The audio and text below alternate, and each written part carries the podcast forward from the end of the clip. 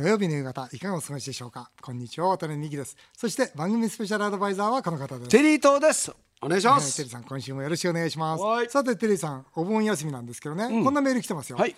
南九州出身 A さん66歳、毎年お盆に帰省し小中学校の時恋をしていた女性に会うのが楽しみでした。あいいですね。いいね、40代ぐらいまではやっぱりいい女だなと昔の面影に恋をしていましたが、50代60代となり面影がなくなりました。寂しい話だな、私の初恋は2軒隣の松下恵里さんです。エリちゃん。エリちゃん、お二人の初恋の思い出と名前もぜひ聞かせてください。名前がいいだな名前は。テリーさんどうよ初恋の人？僕はね、大木山真理子さんですね。マリコさん、マリコさん。いやでもねマリコさんとはうん。今も LINE やってます。マジ、はい。わお。あのそれこそ小学校の同級生が今ね16人で LINE やってるんですよ。嘘！グループ LINE そこでやってます。すごい。そうなんですよ。その子やっぱね赤坂のあの今トレイあるじゃないですか。トレイ。トレイのすぐ近くにですね料亭を持ってた。おマリコさん？はい。マリコさん？はい家の料亭のお嬢さんでーそれが東京引っ越してきたんですようねん。東京って築地に。だから今までの下町の匂いじゃないうん。すごい料亭のまあ山根の匂いがしてきたんですごい素敵な人でしたよ。う。みんながなんかす好きになってまあクラスの中でも。今でも素敵な人ですよ。今年も本当はねあのー盆踊りで会おうっていうみんなで。そうなんです。築地本願寺で。ああなるほど。そうそうそう。あお渡辺さんは？僕ね誰かなって分かんないなって初恋って何かなという思ってたのね、うん。でも強いて言うと、ん。質屋の娘。あ横浜の。横浜の質屋の娘名前は野口美香って言うんだけど。美香ちゃん。うん今でもフルネームで覚えてんだけど、ん。なんで好きだったのかなと思うと、お金持ちだった。お金持ち。お金持ってたそりゃ質屋だもん。そうか石屋さん持ってんそだ。りゃそうだ。よ僕は貧乏だったから、お金持ちの女の子いいなって。多分不純な思いだこれ、うんだあんまり俺の初恋は苦いなこれ。えそれでどうしたの？どうもしない。別に別にどうもしない。なんとなく言わなかったの？言わない。だって小学校5年生かな6年生だもん。だ言わない56よ年だったら結構もうあるよね意思がね。言わん でも言わないよ。今はどうしてるんですか？知らない。それだから中学くらいから会ったことないかな。調べようよ。いいよ知らなくて。だって同級生でわかるでしょ？あれ横浜橋まあそうそう。だから横浜商店街のほらこの間テリーさんに行ってもらったと、すぐ近くの質屋。今質屋あんのかな？それさえもわからないねあとってないもんねあと結婚しちゃってるからもう横浜橋から離れてるかもわかんないね。そうだね。うん。うんでもなんかいいよね。いいですよね。うん懐かしいよね、うん。でちょっとねあ次回までちょっと調べましょう。調べないよ。さて CM の後は先週に引き続きウイルスと内向の時代コロナ後の大転換を国家と個人はどう生き残るのかっていう本を緊急刊行された元外交官で作家の佐藤勝さんをゲストにお迎えします。ぜひお聞きください日本放送渡辺美希5年後の夢を語ろう。先週に引き続きゲストをお迎えしました。元外交官で作家の佐藤勝さんです。よろしくお願いいたします。よろしくお願いします。お願いします。死の巨人と言われ数々のベストセラーを出している佐藤さん。先日ウイルスと内向の時代コロナ後の大転換を国家と個人はどう生き残るのかという本を緊急刊行されました。今回はその本をベースにお伺いさせていただきます。佐藤さんまずね、はい。ちょっとお聞きしたいんですがこの政府の対応ねはい。まあ最初になんな最初って何やったのかな、あのまあが全校一校休あでも校その前あのダイヤモンドプリンセスです。あダイヤモンドプリンセス。ダイヤモンドプリンセスあ時に知識がなかったですよね。あの時は知識がなくてバタバタだったんだけども、実はあのダイヤモンドプリンセスのデータっていうのは唯一最初から最後まで世界で追跡して、年齢別でどうなったかっていうデータなんで。あのデータっていうのはやっぱり非常に専門家の中では高く買われてますよね。ああそうですかこの前イギリス発表してましたね。えそれとあともう一つ興味深いのはあの結局中国から来たあの武漢ので多く発生したあのウイルスに関しては、日本は第一次あの特に北海道で強かったわけですね、雪祭りなんかで拡散した、あれは大体封じ込められていたっていうことだから初動のあのダイヤモンド・プリンセスの経験っていうのはそれなりに生かしてるんですね。それでね私はこの京都であの実際に臨床のところでコロナをやってる人の話を聞いたんですけども、はい。PCR 検査だとん。肺に入っちゃった場合わからないと。あそうなんだ。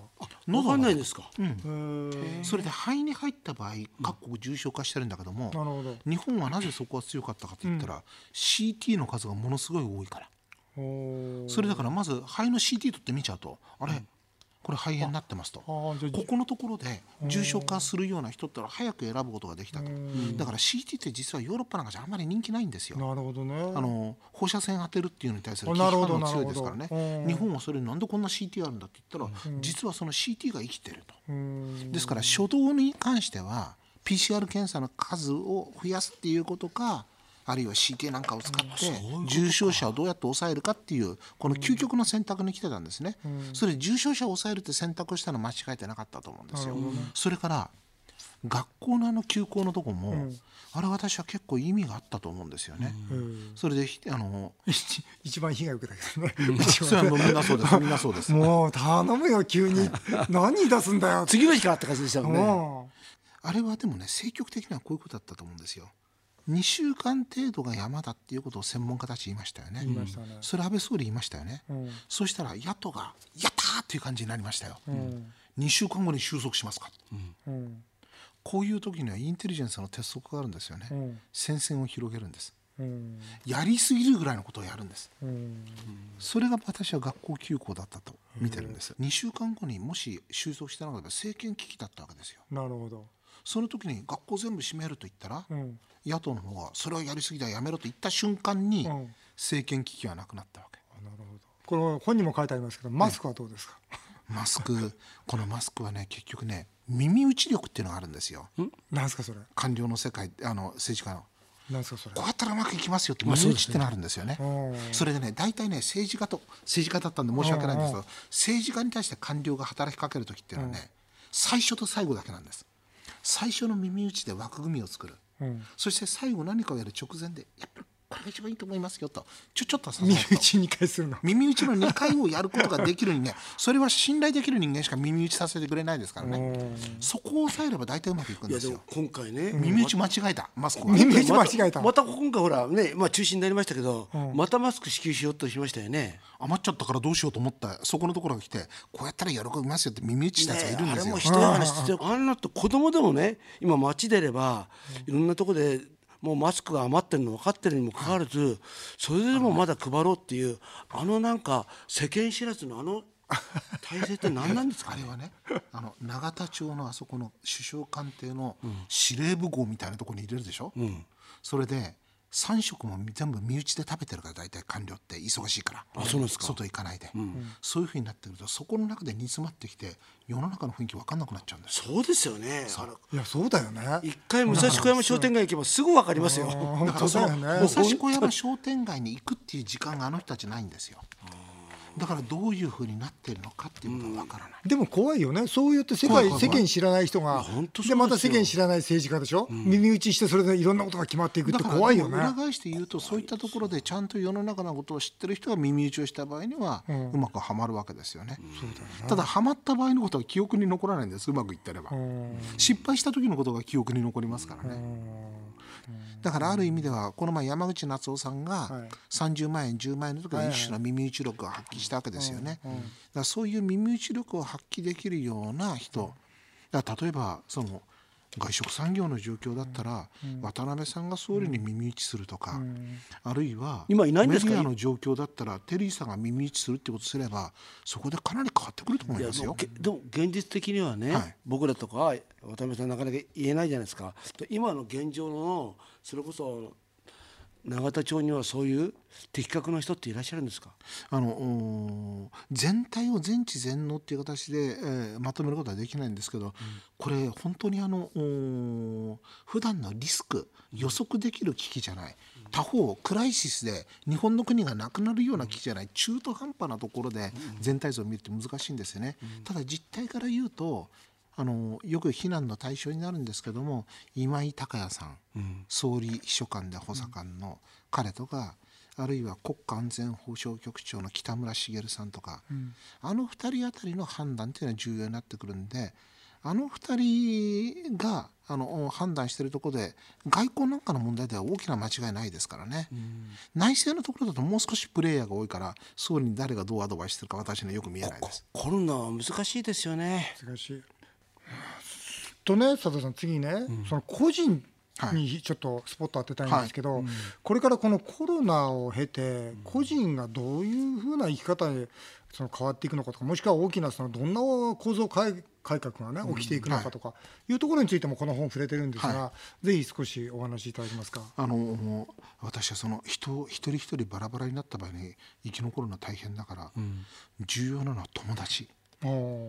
それ友達でそのフェイスブックとかね、うん、LINE でつながってるっていうだけの友達じゃなくて、うん、リアルな友達。本当の友達。何かあった時に本当に助けてくれる、うん、助けてくれとも言えるしまた自分のからちょっと、うん、手貸そうかって言えるような、そういう友達を何人か持ってるっていうことが非常に重要だと思います、コロナを経てコロナを本当の友達が必要リアルな友達。リアルな友達だと思う。なぜすごくいいですね、いいいい。ななぜですか？あのそれはどういうことかっていうと、はい、その経済って3つあって、うん、1つは商品経済と物の交換ですよね、うん。はい、それで2つ目は例えば親は子供のために別に見返り求めないでやってくれるっていうことが多いじゃないですか。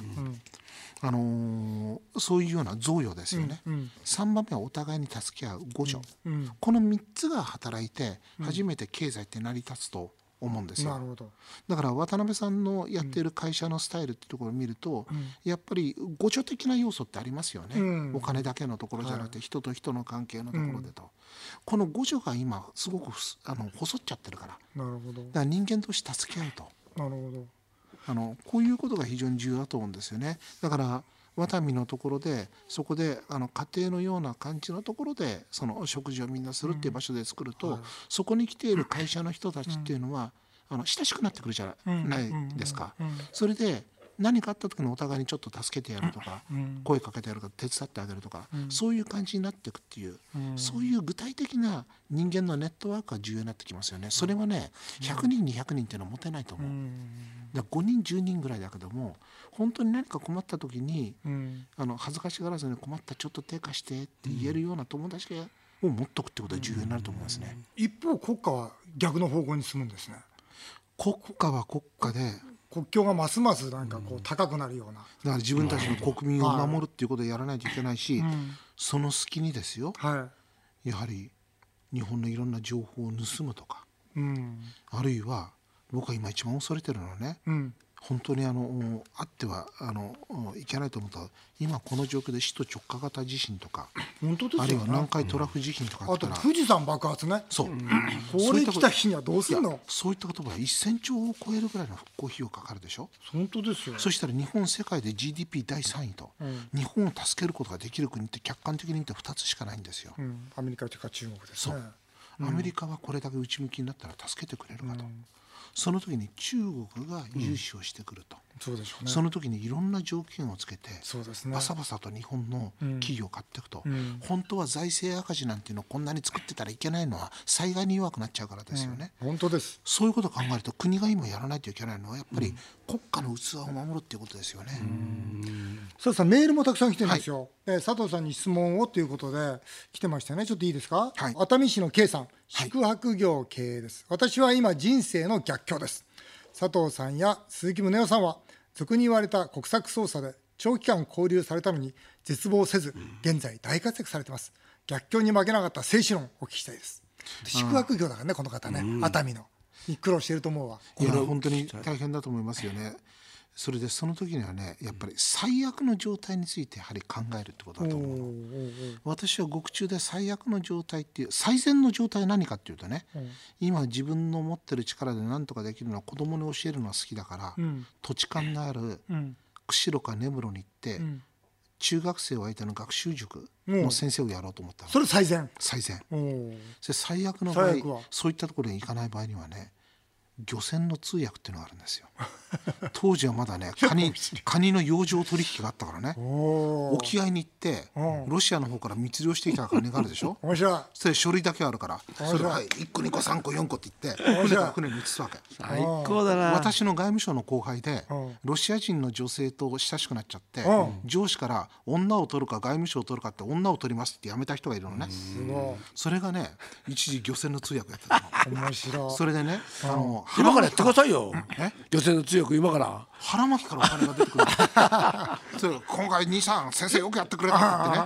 300万とか出てくるんだけどそのからある時怖くなったと。余計なことを知りすぎたんでいつかオホーツク海に蹴っ飛ばされて 行方不明になるんじゃなかった。怖くなって。その仕事は2年ぐらいで辞めてその後ウラジオストックに行って地上げの仕事してましたけどね。そういう後そういう輩がいたんで最悪をイメージするわけ、はい、最悪の時には命の危険はあるんだけども、うん。うん。とりあえず自分の特技を生かして食べていくっていうとロシア語になるから、漁船の通訳。じゃあ K さんにもそういう最悪を想定して、ね、乗り切っていきなさいということで。次はねこのあのこの番組らしいメールが最後に来てるんですが、ラジオネーム小金町の青年社長さん。渡辺さんが学生時代に旧ソ連で女性に恋をしたと言っていましたが、ロシアの女性にモテる秘訣を教えてくださいって佐藤さんに、ロシアの女性が世界で一番美人だと私は思ってますと。いうふうに言ってるんですがロシアの女性にモテる秘訣ってあるんですか？あの私が尊敬しているロシア語の同時通訳で米原麻里さん、はい。後に作家になって亡くなられた方なんですけどね、はい彼女がロシアのロシア人にモテる秘訣は、うん。あの分かります？鈴木宗男先生って言って、鈴木さんに言ったんですよ、うん。そしたら、頭は銀ロマンスグレー、うん。胸は金。うん、これは金があると。お金があるそれで股ぐらは鋼です、この3点セットがあればモテます。面白い。それ無理ですよね。テリーさんみたいじゃん。テリーさん鋼じゃん。いや剥がれないんですよ です付からあのけ付け焼きまでですから。ですからあのロシアでモテる秘訣はその3つ。銀金鋼と。こういうことです。な素晴らしいアドバイスありがとうございました、あの佐藤さんね、はい。これ最後の質問です、はいこれこの番組5年後を語ろうなんですね、5年後の世界どうなってます、5年後の世界これどうなってるかどうしてかでよくしていきましょうよ、まあよくしていきましょうよ。そのためにはやっぱり我々一人一人っていうのは周り助け合って、それでえキキリスト教の聖書の言葉の中に受けるよりは与える方が幸いであるっていうのがあるんですよね。自分の持ってる力っていうのは自分で蓄えておくことに力使うんじゃなくてそれ人のために使おうと。ど。うしてかというとそういった自分の例えばあのテリーさんのような表現者としての才能がある。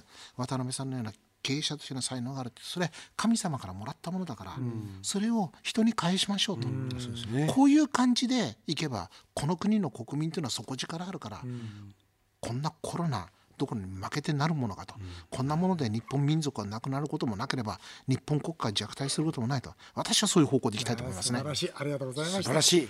えーということで2週にわたって「ウイルスと内向の時代」という本を緊急刊行された元外交官で作家の佐藤勝さんをゲストにお迎えしました。佐藤さん本当にありがとうございました。どうもありがとうございます。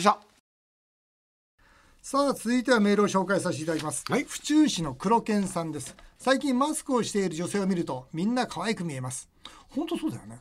いやすごいですよ、うん。マスク美人が多いって多分あれね、うん。目のメイクが上手くなってますよね。なるほどね。なんかちょっとなんか目がね。目がねあなんかい妖艶ですよね。あーそうだ。この間もねうち僕あの宅食の営業所もあった時、営業所長がね、この眉毛がね、見事にその濃い。っていうかかっこいいわけですよ。あこれ眉毛に多分1時間ぐらいかけてるなかけてますね。そう思ったもんね。言えないけどね。だからこれ1時間唇はもういらないんですもんね。口紅いらない。で顔全部が見えない方が想像力がかきたてられますと、えー渡辺さんのような人でもあの子と付き合いたいなと心の中で思うことはありますか？ここ1年で何人ぐらい思いましたか？僕はいないね今年はね。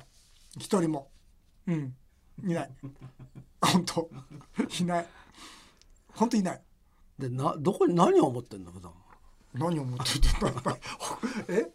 どういうこと？あのね今ねメモが入ってきたんですよ、え？どんな？そんなことよりはい。も情報が入ってきました、先日ですね渡辺さんの奥さんまあ書道家ですよね、うんうん。書道家の奥さんがですね文部科学大臣賞を受賞しました。そうそう。で受賞の展覧会が行われたのをご存知ですよね。知ってる？知ってる？やるって言ってた。声小さいじゃん。で渡辺さんは休日たはい。本来だったらはい。展覧会に行かなければいけないのにはい。その日にはい。カジキマグロ釣りに夢中になり 展覧会に行かずそうなんだよ。挙句の果てはい。展覧会が結局終わってしまったと。そうなんで知ってんのテレさんなんでそんな長男の方が泣いてましたよ。うちのね親父は何を考えてんだと。いやマグロの方が好きなのか妻よりも。カジキってやっぱりさ7月の終わりから8月の頭ってこのポイントじゃないと来ないんですよ。ちょっと待ってカジキは待ってるんですよ。今回来ましたからカジキ。80キロぐらいこれさ今日奥さん聞いてるよ。聞いてないいや俺なが えこれどういうこと？ごめんだからそれもう言い訳聞かない。ただカジキはその時期しか来ないの、だって文部科学大臣賞その時期取るとは知らなかったんだから 優先順位はカジキの方が高いでしょ。ひどい。ひどい男だよな。誰が誰が考えても。で行かなかったの？え行かない。だけどなんか日本中でこう展展覧するらしいのね、だから今度はなんか遠いらしいんだろまた。ちょっとどちょっと無また行かないの？理だ。わこの大阪とか北海道とか言われてもちょっとそれはちょっと無理でしょそんなことないよ別に。うなんかの都合があればいいかな、いや行けば行けばいいじゃないですか大阪だって。2時間ちょっとで行けんだから。本当だよね。朝早く起きだって普段から朝起きてんだから。朝早い。そうでしょ？そうだけどね。本当やってくだ本さいよ。当このラジオは本当いやちょっとじゃあ奥さんにちょっとそう。一言ちょっと。本当あのね。本当あのカジキ優先して申し訳ない。ひどい男だよな。ごめん。はい、西東京市のぴょん太郎さん。えー人気タレントの小島瑠璃子さんが土曜日の日本放送の番組で人気漫画家と交際していることを発表しました。おいねななってましたよねその同じ日の30分前の番組で、渡辺さんとゼリーさんが、セミダブルに寝る自信がないと、ペアルックは無理だと言っていました。ぜひお二人からも、後ろの番組の小島瑠璃子さんに愛について一言メッセージをお願いします。その漫画が好きだったんだよねでそこでまあお付き合いしたキング。へえ、あ、キングダム。知ってる知ってる。そうそうそうあそうなんだ。へえ、というのはあれですって、小島瑠璃子さんに一言だって。もうないですよ。あと言える立場じゃないですよ。だって向こうだって向こうはちゃんとちゃんとした恋愛してるんですよ。僕らはしてないし奥さんもちゃんと愛してないからあそんなねそんな僕らの立場で言える言え身分じゃない。言えば絶対条件ないだよこっち側に言える身分じゃないい。やないですよそんな怒られますよもう仕事してるしかないですよあっという間にお時間になってしまいました。以上メール紹介でした。テリートさん、来週もまたよろしくお願いいたします。日本放送渡辺美希5年後の夢を語ろう。この番組ではリスナーの皆さんのメールをお待ちしております。メールアドレスは夢 5-1242.com 夢 5-1242.com メールを読まれた方の中から毎週1名の方にテリーと大社長のお店唐揚げの天才をはじめ全国のワタミグループで使える5000円のお食事券をプレゼントします。今週のお食事券当選者はこの方です。西東京市のぴょん太郎さん。おめでとうございます。お送りしてきました。日本放送渡辺美希5年後の夢を語ろう。また来週のこのお時間にお会いしましょう。お相手は渡辺美希でした。あなたの夢が叶いますように。